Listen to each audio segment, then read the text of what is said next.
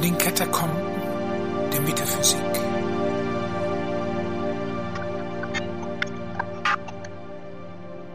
Der Gott der tausend Masken. Wenn es beinahe unmöglich ist, von der Maschine zu reden, so deswegen, weil man just in dem Augenblick, da man ihr Innenleben entziffert und den Geist in der Maschine dingfest gemacht hat, statt einer Physiognomie eine Maske erblickt. Und hinter dieser die Stimme eines noch älteren Geistes in Rätseln sprechend. Befremdlicherweise scheint dieser Geist, seinem Alter zum Trotz, höchst gegenwärtig, wie ein Vampir, der seinem Grab entstiegen seinen Blutdurst zu stillen sucht. Auf jeden Fall schleichen sich religiöse Gedankenfiguren in die Gegenwart ein, Sehnsüchte, die man bei theosophischen Splittergruppen vermutet hätte, nicht aber dort, wo sich der letzte Stand der Ingenieurskunst realisiert hat. Dass diese religiöse Konterbande ein steter, schattenhafter Begleiter des Fortschritts ist, lässt sich in Reihenform im Silicon Valley studieren, wo die Maschine zum Evangelium geworden ist und sich die Lautsprecher dieses Prozesses bar aller Ironie als Techno-Evangelisten bezeichnen. Stand die künstliche Intelligenz lange im Ruf, die Menschheit von aller Not zu befreien, so feiert mit der Singularity ein nachgerade religiös zu nennender Chiliasmus Urständ, mit dem Unterschied nur, dass sich die Erlösungshoffnung der Gläubigen nicht mehr auf ein jenseitiges Leben, sondern auf das Diesseits erstreckt. In diesem Sinn belässt man es nicht bei der bloßen Metapher, sondern schickt sich an, das ewige Leben in die Tat umzusetzen. Sei es, dass man sich an kryonischen Konservierungstechniken versucht oder daran, natürliche Alterungsprozesse umzukehren. Offenkundig scheint mit der Maschine eine religiöse Konterbande einherzugehen. Dies entspricht dem Diktum des Autors und Futurologen Arthur C. Clarke, der gesagt hat, dass jede fortgeschrittene Technik nicht von Magie zu unterscheiden sei. Diese Aussage lässt sich als Memento begreifen, dass man sich der Frage der Maschine nicht in ingenieursmäßiger Absicht nähern kann.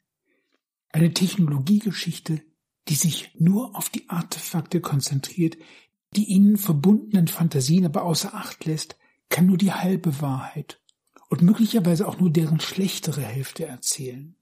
Ganz abgesehen davon stellt uns die historische Wandelbarkeit der Maschine vor eine weitere, fast unüberwindbare Schwierigkeit. Denn was hat die Rhetorik mit einer Kaffeemaschine, was der Golem mit einem Bulldozer oder den Aquaporinen der Zelle gemein? Allein der Versuch, eine Phänomenologie der Maschine zu liefern, ist dort, wo sich die Maschine in einem Involutionsprozess nach innen kehrt, zum Scheitern verurteilt. Geschweige denn, dass man einem solchen Paradigmenwechsel, wie Inventors Software-Driven Machine durchscheint, beikommen könnte.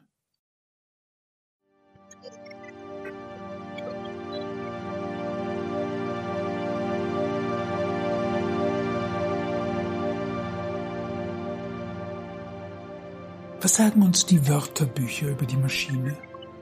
Hier finden sich Definitionen, die sich dem historischen Räderwerkautomaten verdanken. Eine Maschine, so schreibt der mittelalterliche Scholast Nicolo Rem, stelle ein Ensemble von Elementen dar, die sich zu einem Komplex zusammenfinden. Le Livre du Ciel et du Monde von 1377. Beinahe drei Jahrhunderte später spricht Descartes vom Körper eines belebten Wesens, dem es als natürlicher Automat an Geist ermangele. Wo die Maschine um sich selber weiß, ist sie Naturgesetz, eine Art Himmelsmaschine. Beginnt hier die kartesianische Metaphysik, zeigt die Geschichte der Philosophie, dass diese Himmelsmaschine auch ohne einen Gott gedacht werden kann. In diesem Sinn schreibt Christian Wolff Mitte des 18. Jahrhunderts, Zitat, eine Maschine ist ein zusammengesetztes Werk, dessen Bewegungen in der Art der Zusammensetzung gegründet sind. Die Welt ist gleichfalls ein zusammengesetztes Ding, dessen Veränderung in der Art der Zusammensetzung gegründet ist. Zitat Ende. Läuft hier im Schnelldurchlauf die Entwicklung des mechanischen Weltbildes an uns vorbei, vom Räderwerk zur Weltmaschine, entdeckt man als Kind des digitalen Zeitalters die Historizität dieses Denkens. Dabei steht der Computer als universale Maschine durchaus in der Tradition des Räderwerkautomaten. So könnte man ein Computerprogramm, dessen Befehle Zeile für Zeile nacheinander abgearbeitet werden, als symbolisches, ins Immaterielle hinein übersetztes Räderwerk auffassen. Was sich verändert, ist die monolithische, genauer die zentralperspektivische Struktur der Maschine. Denn die zeitgemäßen Systeme lassen die Grenzen der Maschine verschwimmen, ins Wolkige aufgelöst, in parallele, offene und verteilte Prozesse, die darüber hinaus noch eine Schwarmbildung erlauben, erscheint die Maschine wie eine Ephemeride, deren Komplexio mehr mit dem Wetter als mit einem festen Bauplan zu tun hat.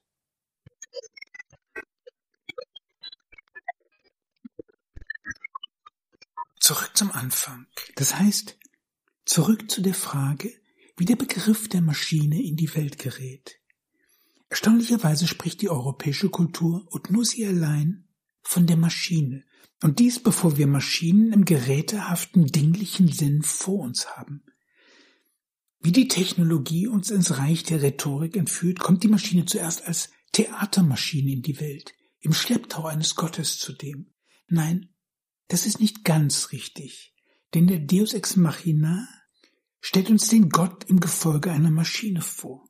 Dabei besteht der Kunstgriff darin, dass der Kran den Gott auf die Bühne herabsinken lässt oder einen irdischen dadurch vergöttlicht, dass er ihn in die Höhe erhebt. Schwer zu sagen, ob sich der Beitrag der Maschine in der physischen Arbeit erschöpft oder nicht auch die dramaturgische Intervention einbezieht, die überraschende Lösung eines ansonsten unauflöslichen Konflikts. In jedem Fall ist der Kontext, in dem der Deus ex machina erscheint, in den Eumeniden des Aeschylos, welche 458 vor Christus erstmals zur Aufführung gelangten, hochsymbolisch. Hier wird Orest, der Rächer des Vaters und der Mörder der eigenen Mutter, von den Irinien verfolgt und flieht zur Statue der Athene. Athene wird zu seiner Rettung vom Kran herabgehievt und lässt den Streit um die Bestrafung, Tod oder Leben, von der Athene Bürgerschaft entscheiden wobei ihre Stimme den Ausschlag gibt. Nun ist damit nicht nur menschliches Recht instituiert, darüber hinaus verwandeln sich die furchterregenden Rachegöttinnen in Eumeniden, das heißt in Wohlgesinnte. Mithin steht die Bühnenwirklichkeit der maschinell niedergekommenen Göttin, auch wenn sie dramaturgisch eine Verlegenheitslösung darstellt, für die Stiftung einer diesseitigen Institution, das Gewaltmonopol der griechischen Polis. Damit aber ist nicht nur die Säkularisierung des Rechtes, sondern auch das Ende der Gewaltordnung besiegelt. Die der Polis wohlgesinnten Gottheiten stehen für das Ende der Vendetta, also jener kollektiven Raserei, bei der vergossenes Blut noch mehr Blutvergießen bewirkt.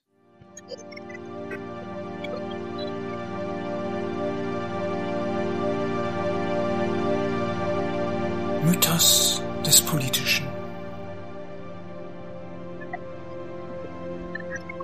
beschreibt der Deus Ex Machina die Lösung, bei der ein verworrener Geschichtsknoten auf überraschende, geradezu epochale Weise durchtrennt wird, fällt auf, dass die Maschinen, mit denen die Antike aufwartet, fast durchgängig eine theatrale, ja religiöse Struktur besitzen.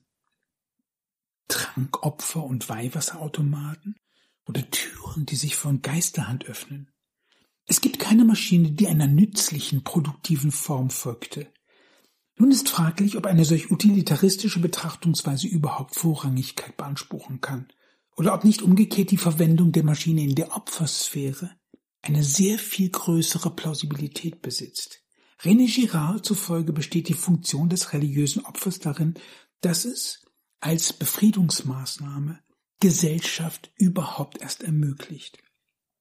Indem es den Gewaltakt auf denkbar feierliche, gravitätische Art und Weise zelebriert, wirkt das religiöse Opfer als Deckerinnerung, bei der das Blutvergießen die Gewaltdrohung vergessen machen soll, also die Möglichkeit, dass die Gesellschaft jederzeit in eine Form der Bürgerkriegsanomie, einen kollektiven Blutrausch verfällt. Folglich liegt der Sinn des vergossenen Blutes in der Stiftung gesellschaftlichen Zusammenhalts. Folgt man dieser Lehre, lassen sich die Eumeniden als Ablösung der Opferkultur auffassen.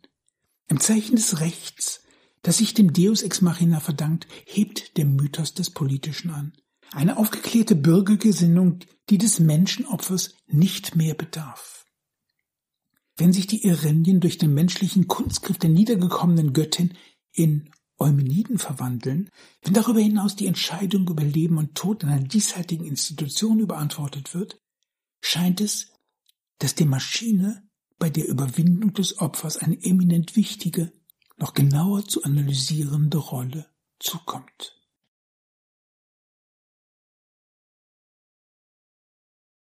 In jedem Fall erscheint die Maschine in jeder Übergangszone, die Platon Metaxie, das dazwischen getauft hat, ein Mittelwesen zwischen Sterblichem und Unsterblichem. Als Medium und Mittler oder zeitgemäßer als Interface besorgt die Maschine den Transfer zwischen Diesseits und Jenseits, Menschen und Göttern. Anders jedoch als der Eros, der große Dämon, soll sie bei dieser Machtübergabe selbst nicht in Erscheinung treten, sondern hinterrücks wirken, den Augen des Publikums entzogen. Und warum?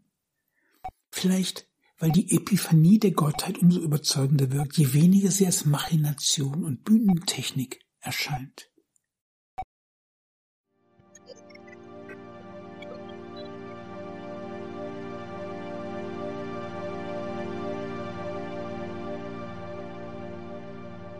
entthront.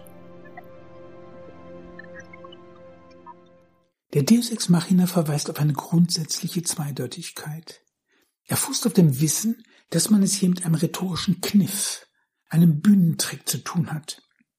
Nicht zufällig geht das Erscheinen der Gottheit mit einer Unzuständigkeits-, ja geradezu einer Depotenzierungserklärung einher.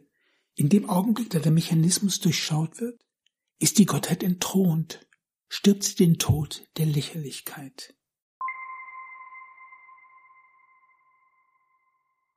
Rhetorische Fragen.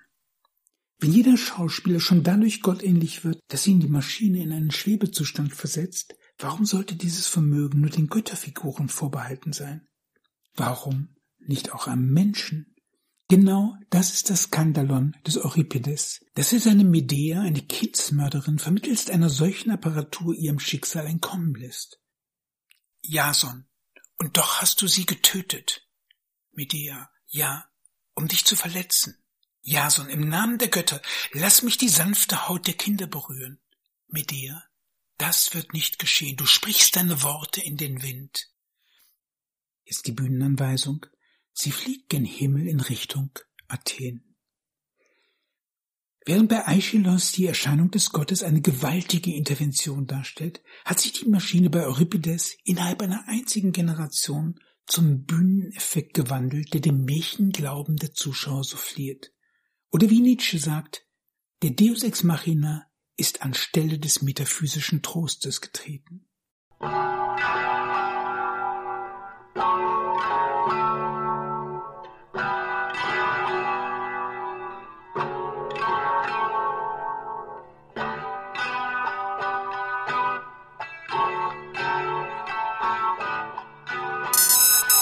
Niederkunft. Der Triumph der Bühnenkunst, welche das Recht auf die Menschen niederkommen lässt, markiert die Emanzipation der Maschine, den Augenblick, da sie die kultische Sphäre verlässt. Mögen die auf die Bühne herabgelassenen Götter unglaubhaft, ja geradezu lächerlich wirken, bleibt doch die Rationalität der Maschine. In die Welt entlassen artikuliert sie sich vor allem Gestalt verschiedener Kriegsmaschinen, wie dem Städtezerstörer des Demetrius. Der Siegeszug der Maschine ist durchschlagend. Binnen zwei Jahrhunderte, wie in den Werken des Archimedes oder im Mechanismus von Antikythera dokumentiert, erlangt die Zeit ein solches Maß an fallmechanischer Kurzfertigkeit, wie dies erst im Mittelalter wieder erreicht werden soll. Von daher wundert es nicht, dass Lucrez bereits im ersten Jahrhundert vor Christus von einer Machina Mundi, einer Weltmaschine spricht. Macht, Maschinen, Magie. Dennoch bleibt es paradox, dass die griechische Kultur von einer Maschine spricht, bevor sie als solche hervorgebracht ist. Was also bedeutet die griechische Mechanie, dem sich die lateinische Machina verdankt, die wiederum mit dem mittelalterlichen Räderwerkautomaten ins Französische, im 16. Jahrhundert ins Englische, im 17. Jahrhundert ins Deutsche einzieht? Das griechische Mechanie bedeutet List, aber vor allem Betrug an der Natur. Später werden daraus Einfall, Erfindung, dann Gerüst und Gerät. Der technischen Ausnüchterung zum Trotz bleibt die psychologische Konnotation des Betrugs lange erhalten. In Shakespeares King Lear etwa lässt Gloucester die Machinations eine Serie menschlicher Makel anführen, von Teague als Ränke übersetzt. Die Bedeutungsschicht des Ränkespiels ist auch uns noch vertraut, etwa dort, wo man von hinterhältigen Machinationen oder dergleichen spricht. Stellt dies einen Widerschein der Bühnentechnologie dar, weist das griechische Mechane, das aus dem Dorischen stammt, sehr viel weiter zurück, in eine Epoche, die den dunklen Jahrhunderten der griechischen Kultur vorausgeht. Zwar verliert sich das Wort hier in der Schriftlosigkeit, dennoch können wir es auf die indogermanische Wurzel mag zurückverfolgen. Diese deckt im weitesten all das ab, was mit dem Machen, dem Können und Vermögen zu tun hat. Dabei ist die weltliche Praxis noch von der Zauberei ungeschieden. So ist der griechische Magos ein Zauberer, der anders als der Gois keine Schwarzkunst, sondern weiße Magie praktiziert, was sich im lateinischen Magus als Kopplung von Gelehrsamkeit und Zauberei zeigt und sich in der Bezeichnung der zoroastrischen Priester als Magoi niederschlägt. Wo das Vermögen transzendent überhöht wird, ist die Macht nicht mehr fern, in der unüberhörbar das indogermanische Mag durchklingt. Der Magie der Macht steht die soziale Unterwerfung gegenüber, wie es das gotische Mem, das heißt Joch nahelegt, sowie Magos, der Knabe oder Diener. Wird das Sozial in der Machination zu einer knetbaren Masse, ist der Maschine eine gleichsam universale Formbarkeit zugeordnet. Von hier führt eine Linie zum Magma, der knetbaren Masse, die auf die nämliche Wurzel zurückgeht, ebenso wie Massein oder Matein, das Kneten des Teiges. Versuchen wir das Bedeutungsfeld des Wortes einzugrenzen, so hätten wir die Trias Macht, Maschine, Magie. Ein gedankliches Kraftfeld, das noch bis unsere heutigen Maschinenträume hinein strahlt. Ist dieses Feld in der Antike noch religiös bestimmt, kommt es im Zeichen der Maschine zu einer Entzauberung, bei der vor allem der Betrug an der Natur, also die Selbstermächtigung des Menschen, dominiert.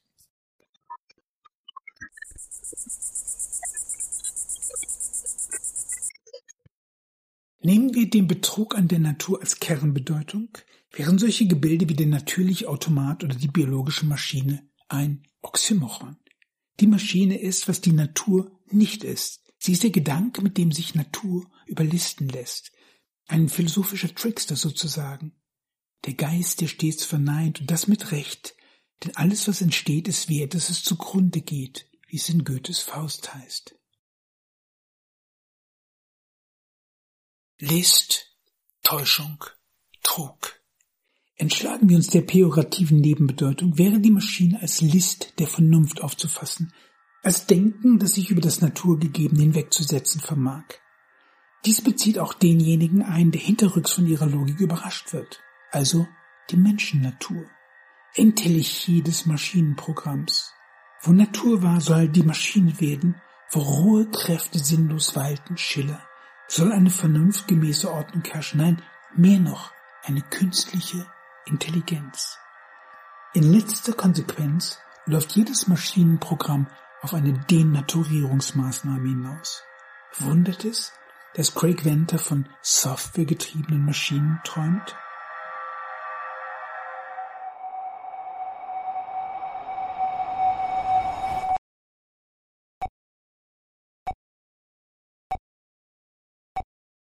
Die christliche Weltherrschaftsformel füllet die Erde und macht sie euch untertan, wäre demgemäß nicht als religiöser Superioritätsanspruch zu lesen, sondern auf der Linie jener historischen Bewegung, bei der die Maschine die Kontrolle übernimmt. Dominium terrae, also die Herrschaft über die Erde, machina mundi. Kultur der Maschine.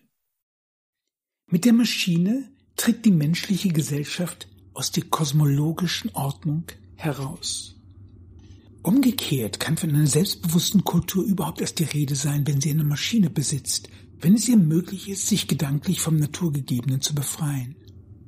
In diesem Sinne unterscheidet Plinius der Ältere zwischen dem, was dem Erdreich angehört, Terenus, und dem, was künstlich hergestellt wird, Factitius.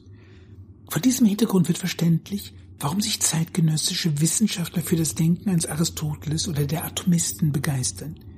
Denn hier begegnen sie den Prinzipien, ja dem ABC aller Wissenschaft, Analyse und Synthese, wechselwirkende Bauelemente, die in ihrer Gesamtheit eine Funktion ergeben, welches jedes Element für sich nicht besitzt. Je kunstreicher die Maschine, desto fortgeschrittener die Kultur. Entzauberung der Welt. Begreifen wir das Natur- oder Gottgegebene als Datum, bestünde das Maschinenprogramm darin, das Datum zum Faktum zu machen.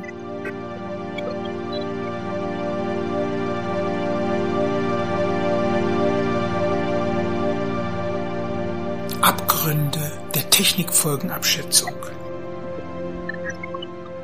Wie schwierig diese Transformation ist, zeigt sich bereits im Auftritt des Deus Ex Machina. Nicht bloß, dass er hinterrücks die Göttin ins Korsett der Maschine einspannt, darüber hinaus bleibt die Institution des irdischen Rechts keineswegs unangefochten.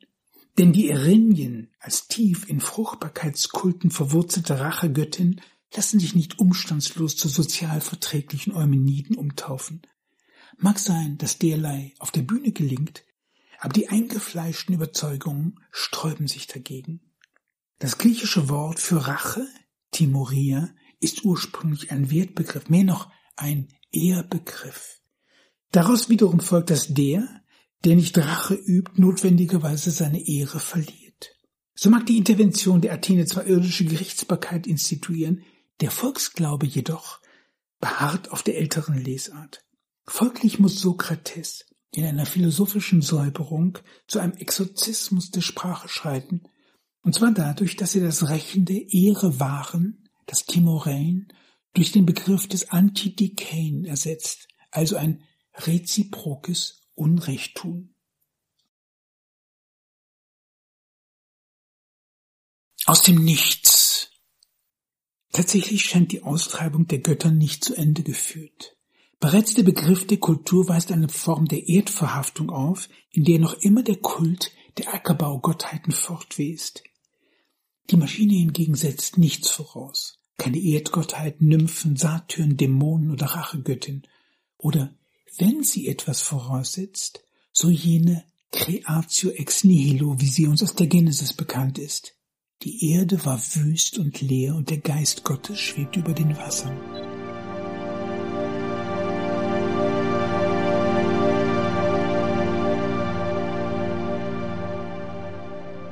Könnte es sein, dass in der Inszenierung der Gottheit das Numinose auf die Maschine übergeht? Und andersherum, ist es möglich, dass die Gottheit der Maschine entspringt?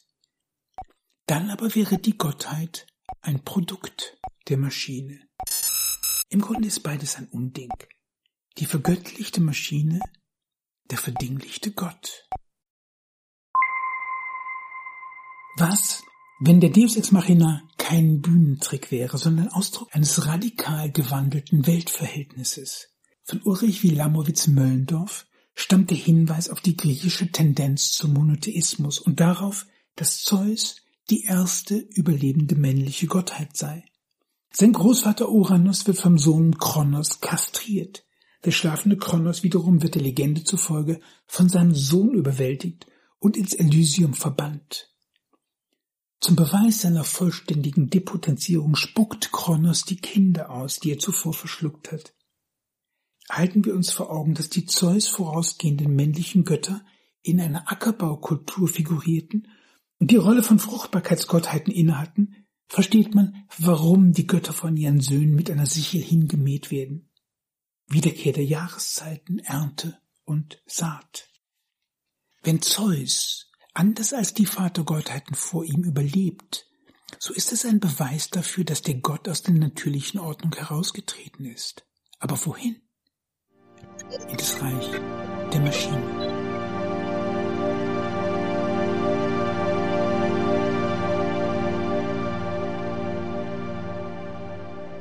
So wie der eifersüchtige Gott des Monotheismus behauptet, es gebe keinen Gott außer ihm, muss auch die Maschine die die Position eines Gottes beansprucht, notwendigerweise einen Monotechnizismus vertreten. In diesem Sinn ist die Vielfalt ihrer Erscheinungen ein Schein, geht sie letztlich auf einen Technologos zurück, die Logik der universalen Maschine.